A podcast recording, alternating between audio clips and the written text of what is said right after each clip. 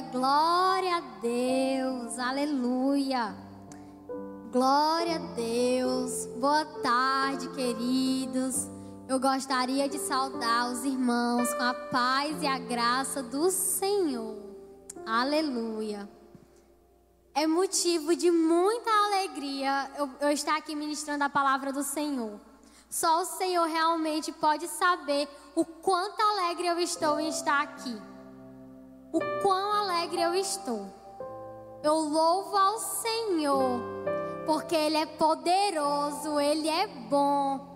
Ele é um Deus de milagres, independente de qualquer situação. Ele é um Deus que opera, é um Deus que age, é um Deus tremendo, é um Deus glorioso. E é motivo de muita alegria eu estar aqui. Queridos, essa semana para mim foi uma semana de vários desafios. De muitos desafios. Foi uma semana em que eu me alegrei e uma semana em que eu também tive um pouco de tristeza. Para quem não sabe, ontem fez um mês que o Senhor recolheu o meu pai. Um mês. Um mês que o meu pai está ao lado do melhor amigo dele na glória. E quando o pastor falou comigo no domingo à tarde, eu amei, né? Amém, Jesus. Senhor, agora eu só quero que o Senhor diga o que é que eu vou ministrar, porque eu mesmo eu não sei. Queridos, e faz um mês que eu perdi o meu pai. Mas até hoje a presença do Senhor tem sido comigo e com a minha casa. E essa semana foi uma semana, enquanto eu estava preparando a palavra, que eu pensei muito. Porque o meu pai, quando ele ainda estava aqui, ele sempre falava que um dos sonhos dele era de me ver ministrando aqui hoje para vocês, como eu estou fazendo agora. E hoje eu sei que ele não está me vendo aqui. Queridos do céu, não há tristeza, não tem como ele estar me vendo aqui ministrando hoje. Se, se ele tivesse vendo, ele também teria vindo eu chorando. E ele gostaria de voltar, mas o céu não há tristeza. A alegria que eu estou sentindo aqui não se compara à alegria que ele está sentindo lá, ao lado do Senhor. Mas foi uma semana que eu disse: Senhor, eu aceito o teu chamado. Por mais que quando eu suba naquele púlpito, eu vou olhar para aquela porta e eu vou e eu vou enxergar o meu pai abrindo aquela porta como ele fazia todos os dias mas eu vou ministrar a tua palavra, porque o Senhor é um Deus de avivamento, mesmo em meio ao vale. Queridos, agora vamos entrar na palavra. E o que eu vou falar hoje é um assunto que eu gosto muito e que eu costumo falar muito desse assunto. Até a Emily brincou comigo, ela falou assim: Tu vai ministrar sobre isso de novo? Tu só ministra sobre isso? Eu disse: Não é eu, foi que mandaram, então eu não tenho que recusar nada, só tenho que ministrar. E eu vou falar hoje sobre uma passagem da Bíblia que é muito conhecida. Eu, eu, vocês viram que no título da live tem Avivamento no Vale, porque é o, o tema que nós iremos tratar hoje, de avivamento mesmo em meio a vale, porque Deus não deixou de ser Deus. Deus ele não deixou de ser Deus, Deus ele continua sendo o mesmo Deus. Se ele trouxe uma calamidade sobre nós, ele é Deus. Se ele tirar, ele continua sendo Deus. Inclusive, ele é um Deus de processo. Ele é um Deus que age em meio ao processo. Gostaria que vocês abrissem a Bíblia de vocês em Ezequiel, capítulo 37, a partir do verso 1. Em nome de Jesus, abra aí, glória a Deus. E eu irei fazer aqui a leitura até o verso 14, em nome de Jesus. Vamos lá, fala assim a palavra do Senhor: a visão de um vale de ossos secos. Veio sobre mim a mão do Senhor, ele me levou pelo Espírito do Senhor e me deixou no meio de um vale que estava cheio de ossos, e me fez andar ao redor deles. Eram muito numerosos na superfície do vale e estavam sequíssimos. Então me perguntou: Filho do homem, acaso poderão reviver estes ossos? Então respondi: Senhor Deus, tu o sabes. E disse-me ele: Profetiza esses ossos e dize-lhes: Ossos secos, ouvi a palavra do Senhor. Assim diz o Senhor Deus a estes ossos: Eis que farei entrar em vós o meu espírito, e vivereis. Porém, tendões sobre vós, fareis crescer carne sobre vós, sobre vós estenderei pele, porém vós o espírito vivereis, e sabereis que eu sou o Senhor. Então profetizei segundo o que me for ordenado. Enquanto eu profetizava, houve um ruído, um barulho de ossos que batiam contra ossos e se ajuntavam cada osso ao seu osso. Olhei e eis que havia tendões sobre eles, e cresceram as carnes, e se estendeu pele sobre eles, mas não havia o espírito. Então me disse, então ele me disse: Profetiza ao espírito, profetiza, ó filho do homem, e diz-lhe: Assim diz o Senhor Deus: Vem dos quatro cantos, ó espírito, e assopra sobre estes ossos, para que vivam. Profetizei como ele me ordenara, e o Espírito entrou neles e viveram. E se puseram em pé um exército sobremodo numeroso, glória a Deus. Então me disse: Filho do homem, estes ossos são toda a casa de Israel. Eis que dizem: Os nossos ossos se secaram, e pereceu a nossa esperança. Estamos estamos de todo exterminados.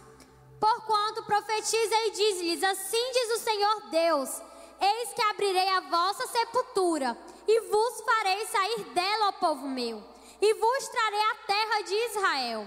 Sabereis que eu sou o Senhor, quando abrir a vossa sepultura e vos, e vos fizer sair dela, ó povo meu.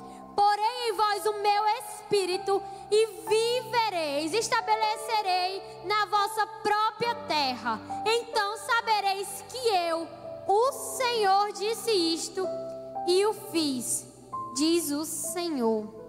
Glória a Deus, glorifique a Deus por esta palavra tão gloriosa. Queridos, nós sabemos que o livro de Ezequiel, ele é um livro repleto de exortações, ele é um livro repleto de profecias, de visões que o Senhor deu a Ezequiel. E nós também sabemos que o povo de Israel, ele foi um povo que passou por vários cativeiros. Foram muitos cativeiros que o Senhor permitiu que eles passassem, porque o Senhor queria ensinar a eles algo. Nessa época aqui, já da época de Ezequiel, o povo de Israel estava passando pelo maior cativeiro de todos, que foi o cativeiro babilônico, onde Jerusalém foi totalmente sitiada. Até os profetas, todos os profetas foram presos na Babilônia. O povo, muitas pessoas morreram. E, e, foi, e foi o cativeiro mais demorado até então, daquele povo. Queridos, e o que é que o Senhor ele quer nos falar hoje? Quando estava ministrando a palavra, o Senhor ministrou muito ao meu coração a respeito deste versículo. Que o, que o Senhor deu a visão a Ezequiel. Ezequiel, ele estava no meio de um vale, era um vale ali. Ezequiel estava num cativeiro. Ezequiel estava ali em terra estranha. A terra de Ezequiel era Israel, onde todos viviam bem, onde todos desfrutavam Senhor, onde todos desfrutavam de tudo. Ali muito bem viviam como queriam, de acordo com as leis. E aí do nada Jerusalém foi sitiada e Ezequiel, como os outros profetas, são retirados da sua terra natal, da sua pátria e são levados para outra terra onde os costumes são totalmente diferentes onde os costumes não condiziam com aquilo que eles viviam em Israel, na terra amada, na terra santa. Queridos, mas mesmo Ezequiel em cativeiro, Ezequiel não deixou de ter visões e revelações do Senhor. Mesmo em cativeiro, Ezequiel não deixou de ter uma conexão com os céus. Assim tem que ser as nossas vidas. Não importa pelo que estivermos passando, não importa. se o nosso coração e a nossa vida estiver ligada com os céus, nada nos impedirá de ter revelações do Senhor. Nada nos impedirá de usarmos daquilo que o Senhor, Ele vai nos falar para abençoar pessoas. Nada vai nos impedir, porque a palavra ela é clara quando ela fala: tudo que estiver ligado na terra será ligado nos céus. E se você tiver fé, aquilo que o Senhor te falar vai acontecer. Se você se usar de profeta e profetizar sobre tudo, estamos, tudo isso que estamos passando. Queridos, nós estamos vivendo um tempo de calamidade, é certo. Um tempo onde o Senhor está confundindo a sabedoria humana. Nenhum médico sabe mais o que é essa doença, como é que faz para poder tratar ela. É um tempo em que nós estamos reconhecendo que é só o Senhor e pronto. Nós mesmos não podemos mais fazer nada além de orar, além de clamar. Mas quem vai operar é o Senhor. Nós estamos vivendo um tempo assim. Queridos, mas lembre de Ezequiel quando o Senhor deu essa visão a ele. Ezequiel estava no meio de um cativeiro e a visão que o Senhor deu a ele era no meio de um vale cheio de ossos, certo?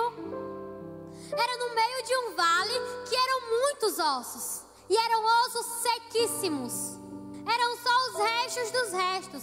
Não tinha como uma pessoa normal idealizar que aquilo ali, depois de uma profecia por fé, iria se tornar um numeroso exército. Mas o que foi que o Senhor perguntou a Ezequiel? Filho do homem, acaso poderão reviver esses ossos?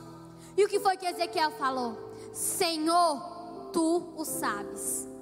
Senhor, eu não sei de nada, mas eu sei que o Senhor sabe, porque é o Senhor que faz. Eu posso até profetizar, Senhor, mas quem vai fazer é o Senhor, não sou eu. Assim é hoje, queridos. Queridos, talvez esse ano venha a ser igual ao ano passado. Talvez.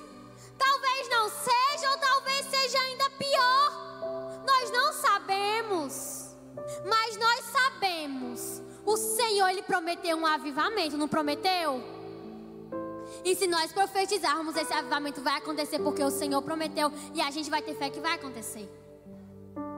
Vamos lá para o começo do avivamento. Por quê? Essa visão que o Senhor deu a Ezequiel foi sim um tipo de avivamento da Bíblia.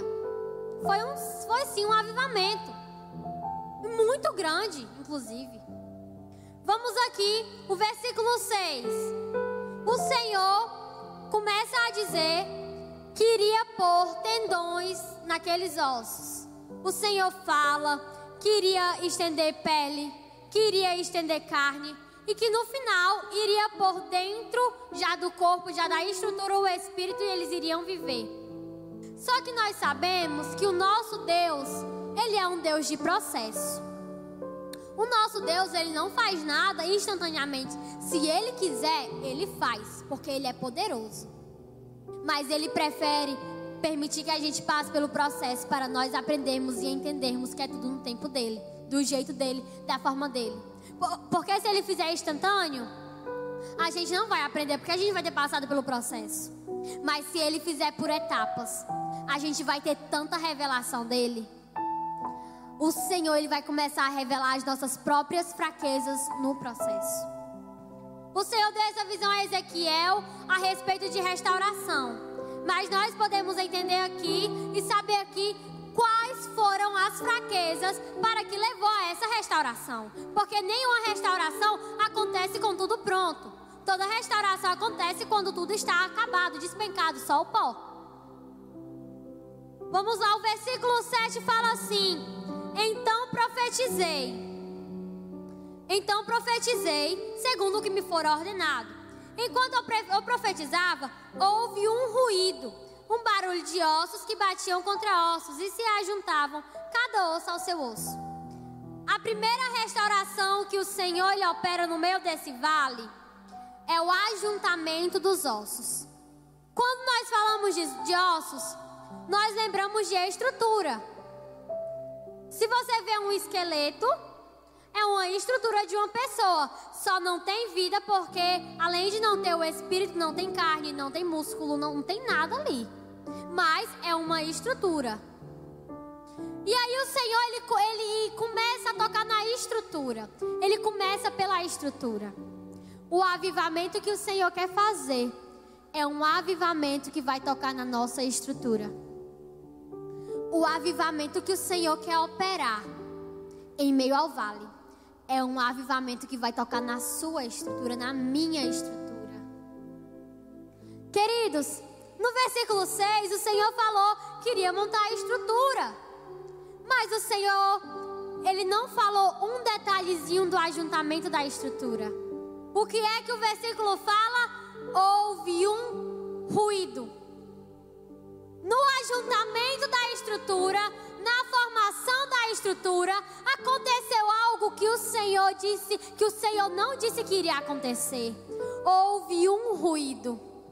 Quando falamos de estrutura, estamos podemos fa falar de crescimento espiritual. A nossa vida espiritual, ela tem, ela tem uma estrutura, e essa estrutura ela tem que a cada dia mais crescer. E o avivamento que o Senhor quer operar nesta terra é um avivamento que vai mexer com a sua estrutura espiritual. É um avivamento que vai mexer com você. Como é que está a sua vida diante do Senhor? O que é que você tem feito ao Senhor? Você tem buscado ao Senhor? Você tem clamado? Ou você só busca o Senhor quando vem para a igreja dia de domingo? E o seu secreto, como é que tá? Agora fechará as igrejas e é por isso que você que você vai deixar de buscar o Senhor? Queridos, eu creio de uma maneira tão poderosa que foi o Senhor que permitiu isso tudo. Nada foge do controle do Senhor. Aí você me fala: "Ah, Maria, mas fecharam as igrejas. Agora é tudo por live." Sabe qual é um dos propósitos do Senhor nisso que eu creio? É fazer com que você firme o seu secreto nele. Porque muitas vezes a gente se acomoda a vir para cá, a vir para esse templo aqui, quando na verdade o seu maior templo tem que ser dentro da sua casa. As maiores estruturas, os maiores templos não se compara a uma casa edificada sobre a rocha. E o Senhor, Ele quer mexer na sua estrutura espiritual, no seu crescimento. Aquele povo, queridos, eles eram um povo inconstante. Sabe por que eles passaram por vários cativeiros? Porque era só através do cativeiro que eles se conectavam mais um pouquinho com o Senhor. Era só através ali do cativeiro, da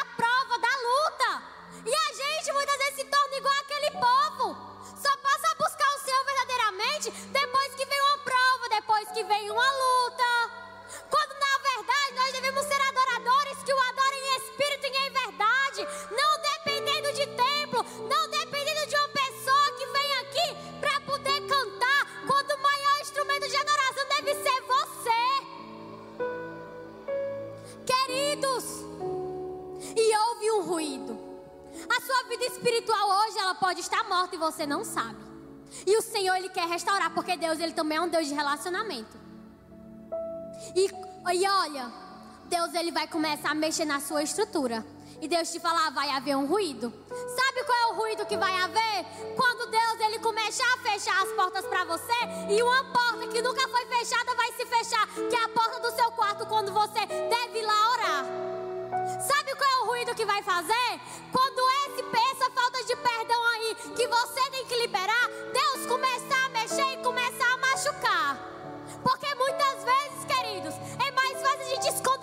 debaixo do tapete para não aparecer um ruído.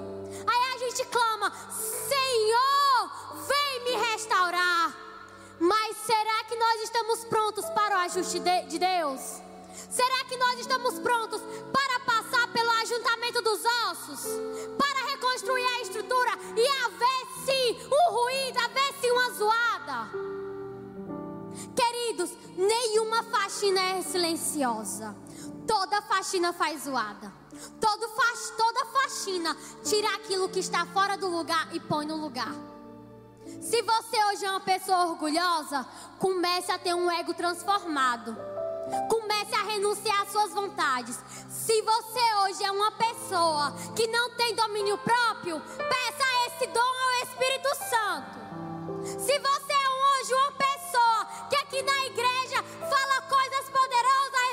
Senhor e lá fora fala palavrões, eu quero te dizer hoje: purifique a sua boca. Se você é uma pessoa hoje que é resistente, que não perdoa, comece a perdoar. O Senhor, Ele vai nos pegar do pó e vai nos levantar da lamaçal do pecado. E vai haver um ruído. E vai haver algo para mostrar a sua fraqueza. Mas se você quiser ser restaurado, se você quiser que Deus mexa na sua estrutura, tem que haver esse ruído. Se você quiser voltar ter crescimento espiritual, tem que ter isso que vai revelar, ah, que vai revelar a sua fraqueza espiritual. Aí você fala: "Ah, Maria, mas eu vou ser humilhada?" Não. Você vai se render aos pés do Senhor. Não existe essa história, queridos. Deus ele quer usar a sua vida. Mas a sua estrutura tiver só o pó, tiver acabada, como é que ele vai te usar? Deus quer fazer um avivamento que vai mexer na sua estrutura. Em nome de Jesus. E isso vai ser em meio ao vale. Glória a Deus. Vamos pular aqui para o versículo 8. E olhei, e eis que havia tendões sobre eles. Glória a Deus.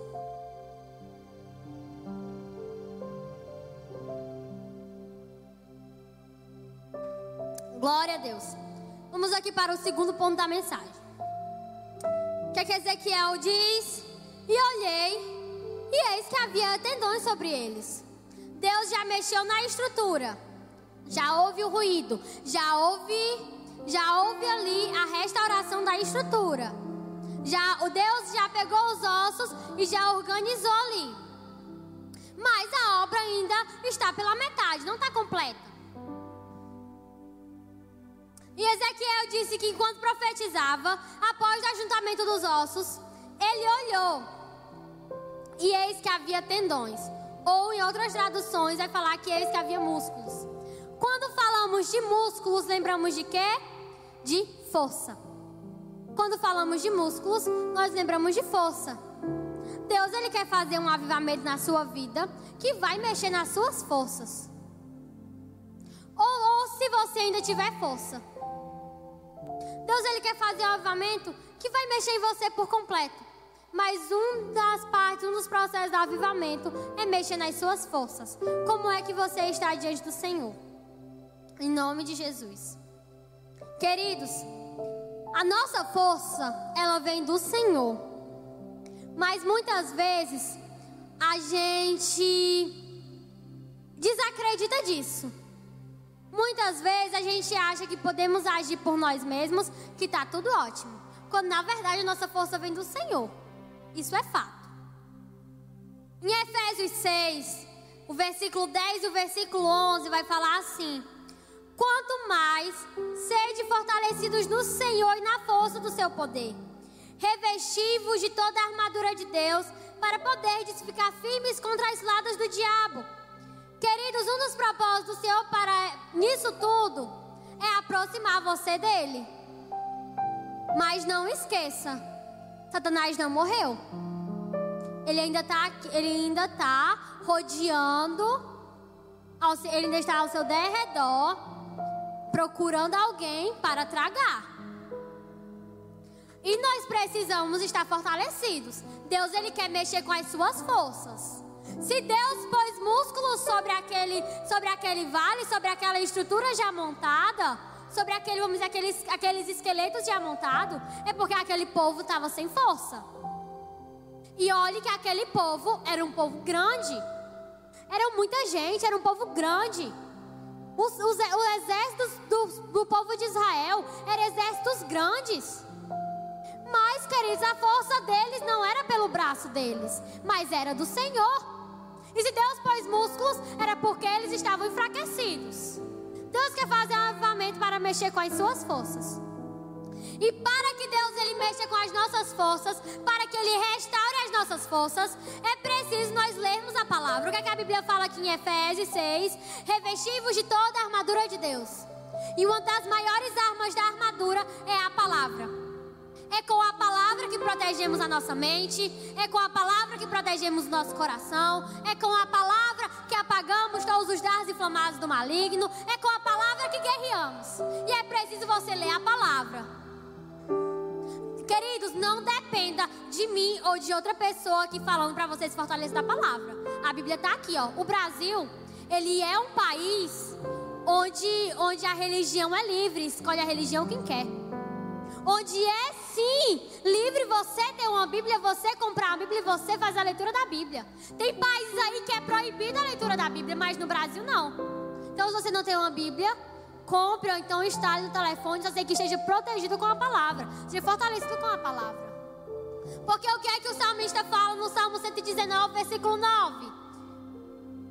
Como de maneira poderá o jovem conservar puro o seu caminho?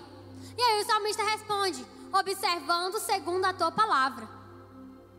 E a Bíblia também fala, ainda no Salmo 19, 119, versículos depois, no versículo 10 do versículo 11, vai falar: Escondi, Senhor, a tua palavra no meu coração, para eu não pecar contra ti. Tá vendo a importância de você ter a palavra no seu coração? O Senhor, querido, Ele tem coisas grandes para fazer na sua vida. Mas como é que Ele vai fazer se você não sabe nem o que, que fala na tiver a palavra, Satanás Ele vai te tragar. Ele vai te tragar. Se você não tiver revestido com a palavra, como é que você vai guerrear? O avivamento que o Senhor quer fazer é o avivamento que vai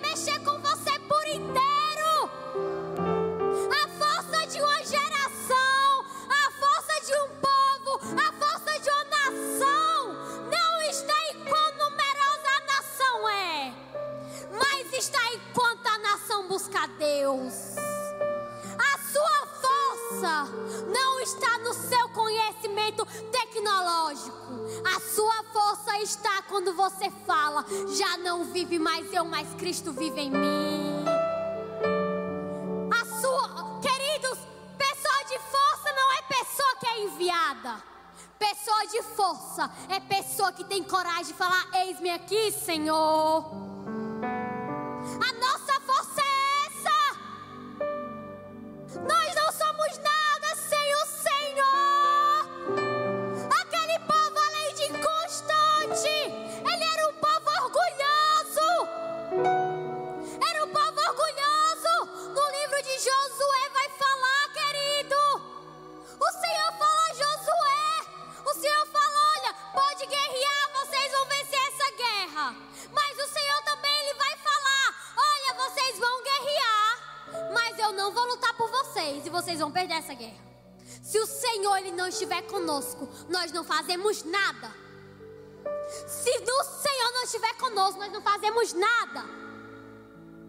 Querido, reconheça que você não é nada sem Ele.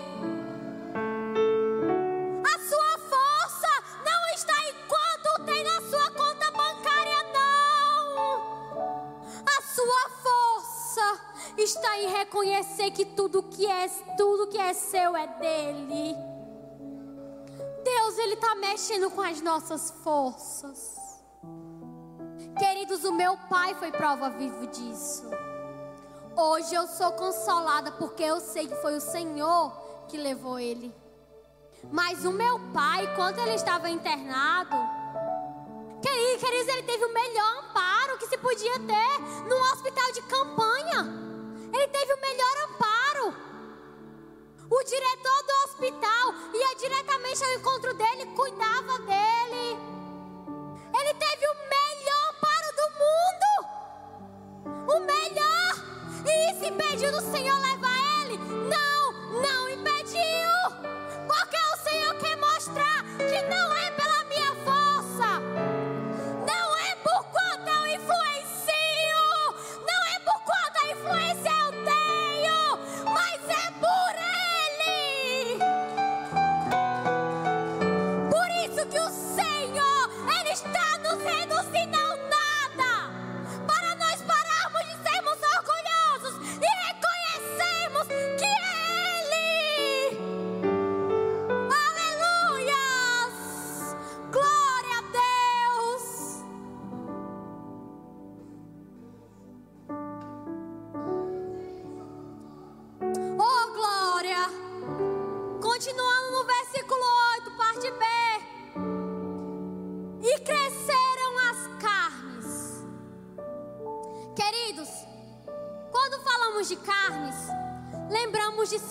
sensibilidade. Um avivamento que vai mexer com a nossa sensibilidade. Um avivamento que vai tirar o velho homem e pôr o novo de Deus. Querido, a gente fala que a gente vive a Bíblia. Mas será que vivemos realmente a Bíblia? A gente fala que obedecemos ao Senhor porque é melhor obedecer do que sacrificar. Mas será que realmente estamos obedecendo? Quando a Bíblia fala, ide por todo mundo e pregar o Evangelho, você tem ido, pelo menos na sua vizinha, anunciar o Evangelho para ela? Quando a Bíblia ela fala, enchei-vos do Espírito Santo, você tem se enchido do Espírito Santo?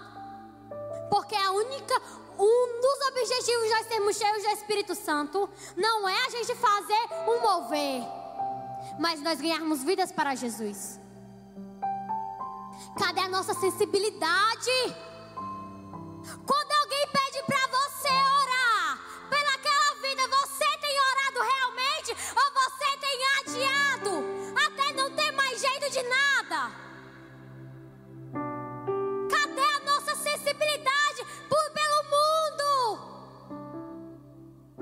Queridos, a Bíblia fala em Efésios 4,19, quando o apóstolo Paulo falando sobre os gentios, os quais, tendo se tornado insensíveis, se entregaram à dissolução, para com avidez cometerem toda sorte de impureza. Apóstolo Paulo aqui ele está falando dos gentios. Ele está falando no versículos antes, se você for ler o contexto bem direitinho, o apóstolo Paulo vai falar que os gentios, eles endureceram o coração, endureceram o coração, viviam por si pronto. A Bíblia vai falar nesse, nesse mesmo versículo que eles se tornaram insensíveis, entregaram a dissolução e praticaram todo tipo de impureza. E muitas vezes, acho interessante, que a gente acha que cometer impureza é adulterar, que cometer impureza é roubar, é matar fisicamente. Quando na verdade você sabia que impureza também é fofoca?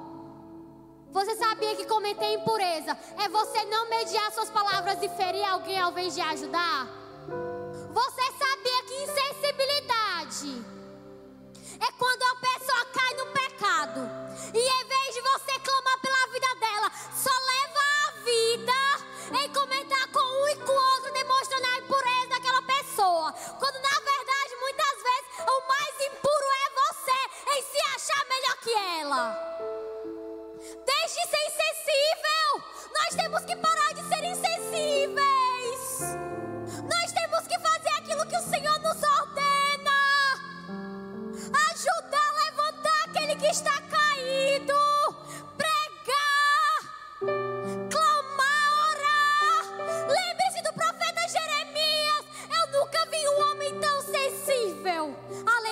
Como o profeta Jeremias. Queridos, o profeta Jeremias, ele foi rejeitado pelo próprio povo de Israel, pelo seu próprio povo. O profeta Jeremias era zombado. Ele era. Que, ô querido, mas quando o Senhor falava com ele a respeito, queria castigar o povo. E ele falava ao povo, quando ele chegava no templo, ele se rasgava diante do Senhor pedindo misericórdia, porque ele era sensível. Ele não julgava, ele só dizia aquilo que o Senhor mandava, mas ele clamava. O que é que adianta você passar o seu Instagram vendo alguma coisa relacionada ao pecado de algum cristão e você só jogar e fala assim: como é que pode uma pessoa tão cheia de Deus assim? Como é que pode uma pessoa que influencia tanto ter caído no pecado desse jeito? Aí você começa a falar pro seu vizinho, pra sua amiga, ao invés de você ir falar pro Senhor, ter misericórdia da vida dele levantar ele, porque ele tinha influência impossíveis. Começar a clamar. Nós estamos endurecendo o coração. Queridos, esse é um tempo de busca total ao Senhor. Querido, eu glorifico a Deus porque o meu pai ele era um homem de Deus. E que eu sei onde ele está. Eu glorifico a Deus pela vida do Miguel, porque o Miguel também era um homem de Deus e eu sei onde ele está. Querido, mas imagine uma pessoa que não conhecia o Senhor. Ou até conhecia, mas ou estava desviado, não te entregado a sua vida a Jesus ainda. Queridos, o meu coração ele chora às vezes. Porque é tanta gente morrendo. E se essas pessoas que estão morrendo, elas não conheciam o Senhor? Queridos, a gente sabe qual é o fim. A gente sabe que só há dois caminhos o caminho que leva para a salvação e o caminho que leva para a perdição. E uma pessoa que não conhece ao Senhor, que antes de morrer não entregou a sua vida a Ele ou se reconciliou, ela foi, ela caminhou para a perdição. Ela caminhou para a perdição, querido. Deus, Ele quer que você se levante.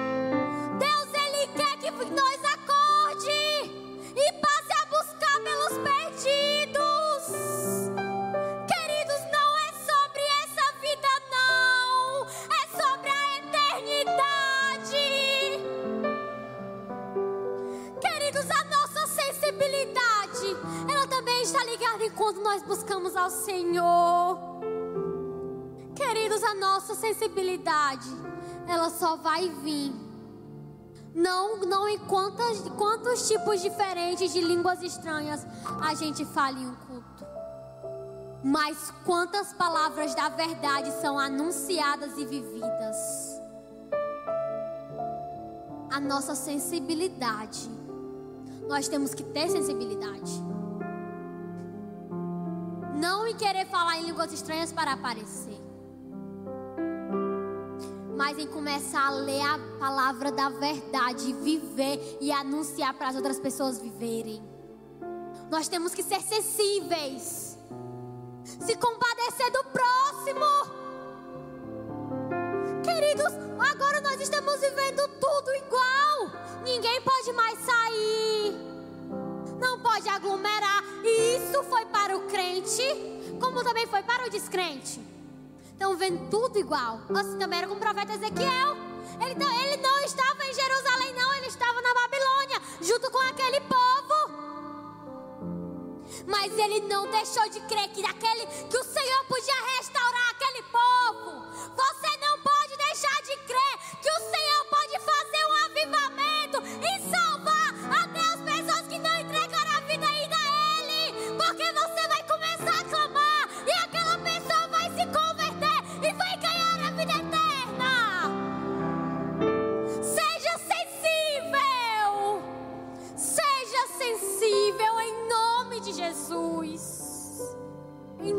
nome de Jesus.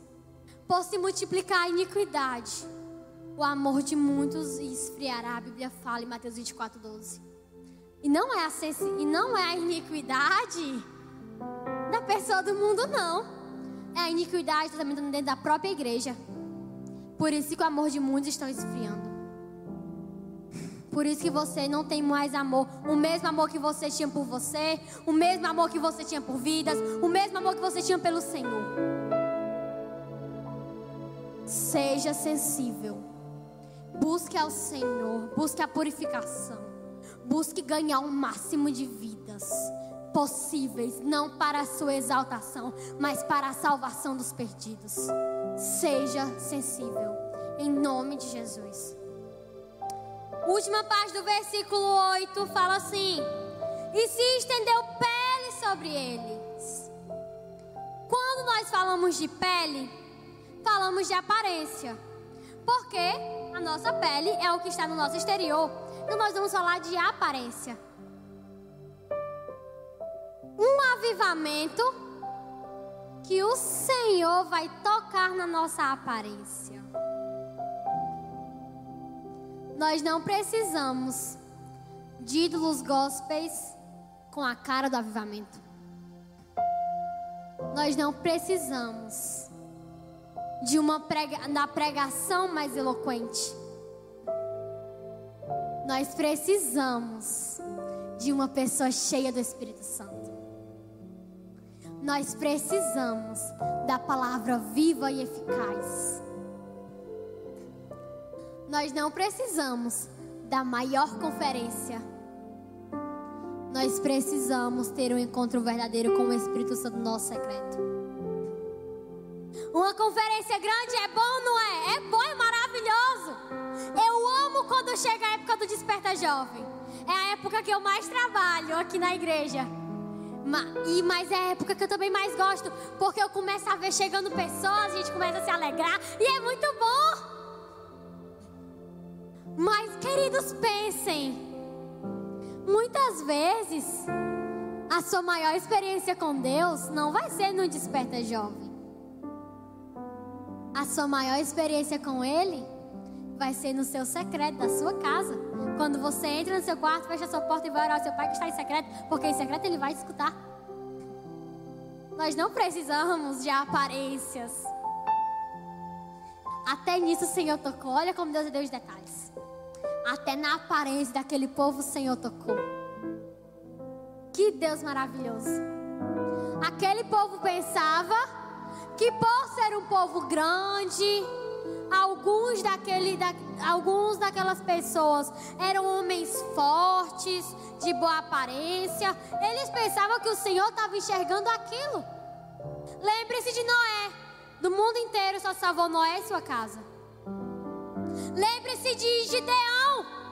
Gideão era o menor da sua casa, a sua casa era o menor da sua tribo e a sua tribo era a menor da de Israel.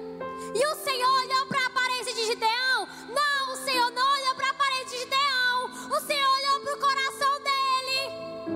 Você está pensando que o Senhor olhou para a aparência de Davi?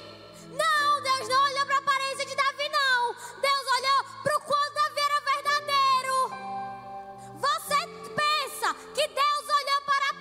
José?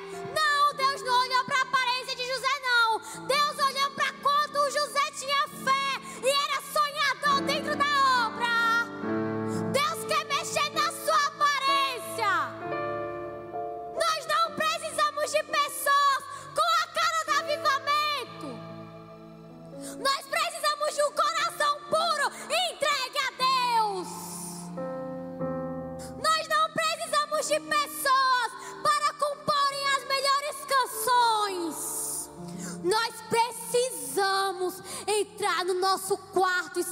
maior instrumento para o Senhor de adoração.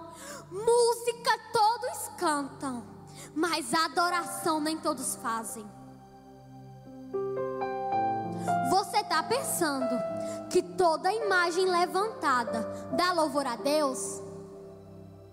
Estamos vivendo em épocas de Nabucodonosor. O que é que Nabucodonosor faz? Bora levantar uma imagem. Mas aquela imagem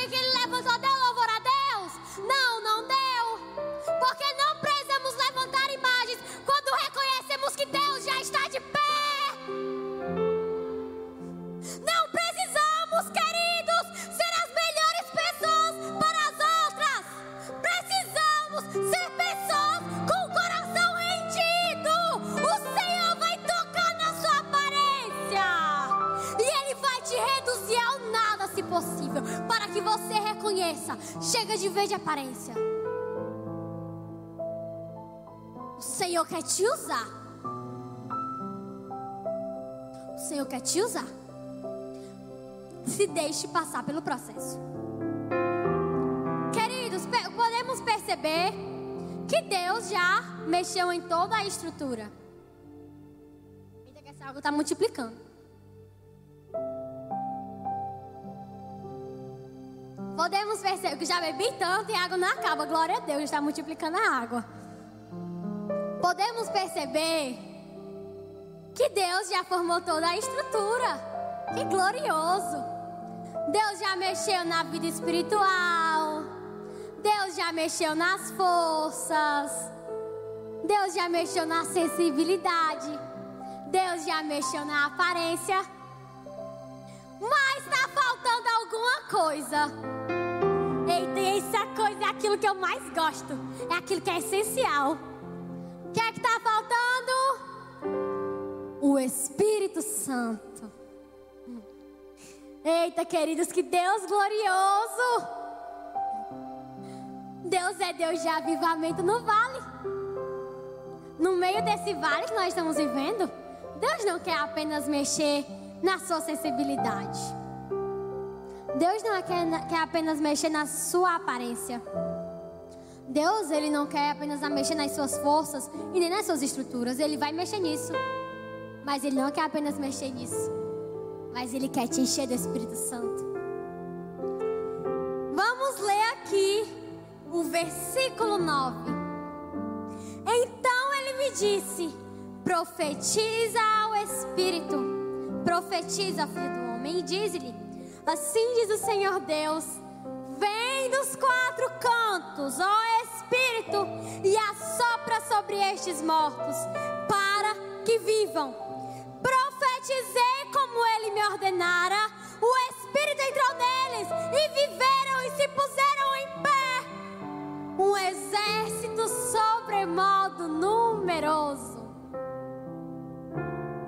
O Senhor já tinha formado todas as pessoas daquele vale, que no começo era apenas restos de ossos, não, era, tinha mais carne, não tinha mais nada, era só restos de ossos. E o Senhor já fez uma boa obra, glória a Deus. Já formou pessoas com migalhinhas de ossos. Queridos, mas está faltando o essencial. Aquelas pessoas, elas ainda estão caídas. Está faltando a vida para elas se porem de pé. Está faltando o essencial. E é o que muitas vezes está faltando nas nossas vidas: o Espírito Santo. E eu acho interessante é como Deus ele nos ama. Porque quando ele vai mexer na estrutura por completo, com tudo que ele já tinha feito até então, ele disse: Porei sobre vós. Mas quando chega a parte do Espírito Santo, ele já não fala mais porei sobre, mas ele fala porei em vós. Aquele povo, ele era um povo escolhido. Mas infelizmente estava faltando o que era essencial na vida deles. Estava faltando o Espírito Santo na vida deles. Estava faltando o Espírito Santo. E eu acho incrível quando o Espírito Santo chega.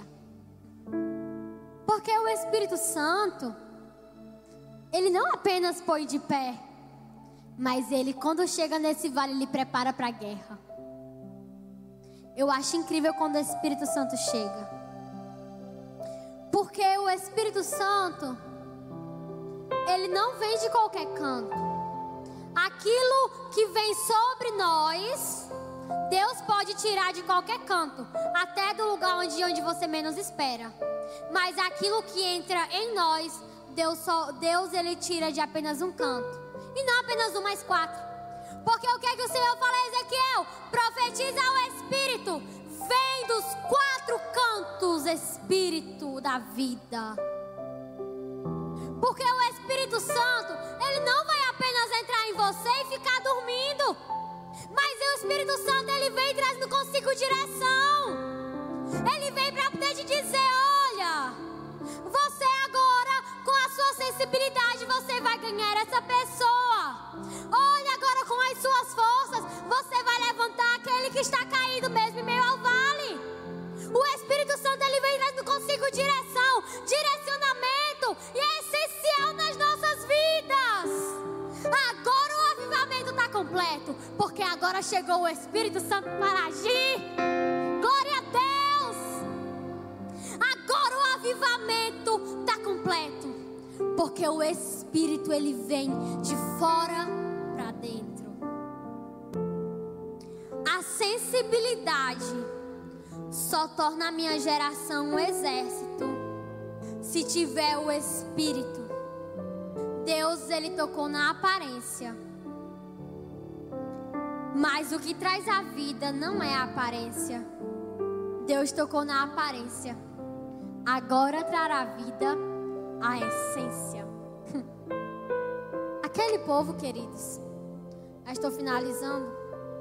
Aquele povo eles tinham perdido totalmente a sua essência. Queridos, porque aquele povo, eles vinham desde Abraão. E Abraão era um homem puro diante do Senhor. Mas quando foram se passando o tempo, eles perderam a sua essência em Deus. E Deus precisava deixar eles passarem por um vale durante muito tempo, inclusive, para que eles voltassem à essência e saíssem melhor, saíssem cheios do Espírito Santo. Sabe por que, que Deus ele permite que a gente passe por tudo isso? Porque no Salmo 137, o povo de Israel ele está falando, o título tem até assim: Saudades da Pátria. Em Oséias 6, o versículo 1, o povo de Israel fala assim: Vinde e voltemos ao Senhor, porque Ele nos despedaçou, nos sarará, fez a ferida e a ligará. Propósito de Deus de, de fazer com que aquele povo passasse por todo aquele vale. Até os próprios profetas, que eram pessoas puras diante dele, fossem presos. Era com a intenção de aproximar aquele povo dele era com a intenção de restaurar, de fazer melhor e de preparar para guerrear, porque agora não era eles, mas era Deus por eles. Queridos, sabe onde é que Deus forma um numeroso exército? Não é quando tudo tá bom, mas é no vale. Deus ele quer te formar um guerreiro poderoso. Pai, se permita passar pelo vale. Se permita passar pelo vale, pela transformação no Senhor. Se permita. Eu falei isso quando eu fiz a live do propósito e eu retorno a falar. Se você tiver passando por um vale, agradeça a Deus. Agradeça. Sim, agradeça. Porque é sinal que o próximo canto onde você vai parar é a terra prometida. Se estiver passando pelo deserto, por um lugar de provação, agradeça. Queridos, pois deixa eu falar a vocês. Não é em cima dos montes que a gente descobre de onde vem o nosso socorro, não é no vale, quando a gente está lá, olha, se inclina para os montes e se pergunta: de onde virá o meu socorro? E se responde: o meu socorro vem do Deus que fez os céus e a terra. E como é glorioso saber que o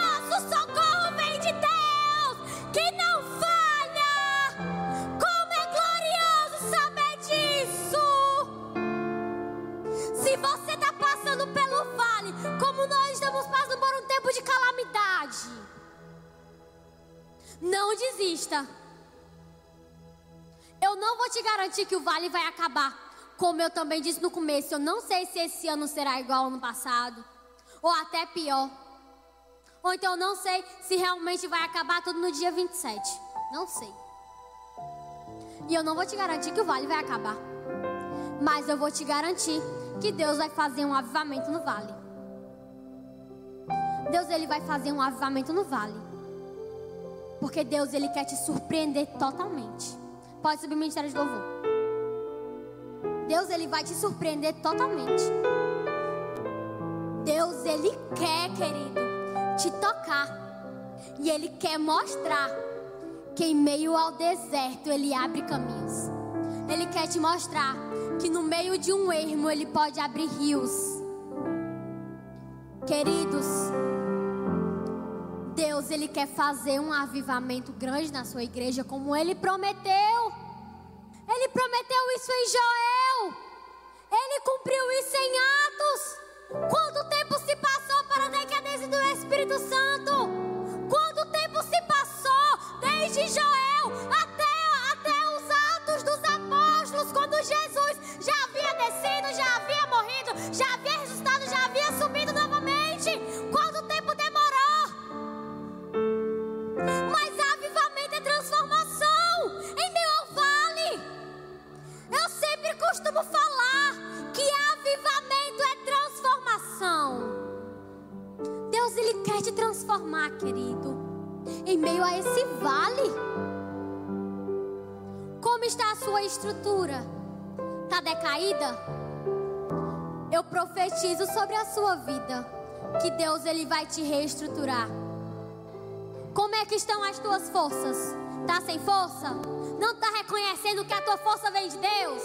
Eu profetizo sobre a sua vida que você reconhecerá que é de Deus que vem a sua força. Cadê a sua sensibilidade? Como é que tá? Cadê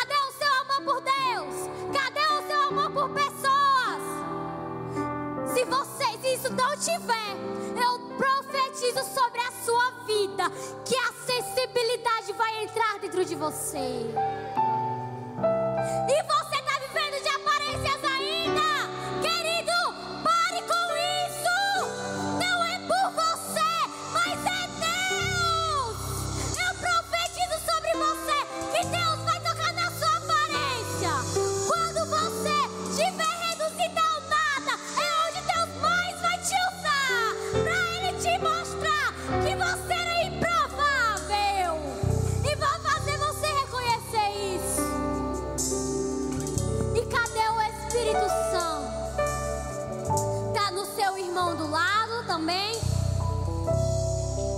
em você também. Cadê o Espírito Santo? Eu declaro sobre a sua vida que você será cheio do Espírito Santo. Em nome de Jesus.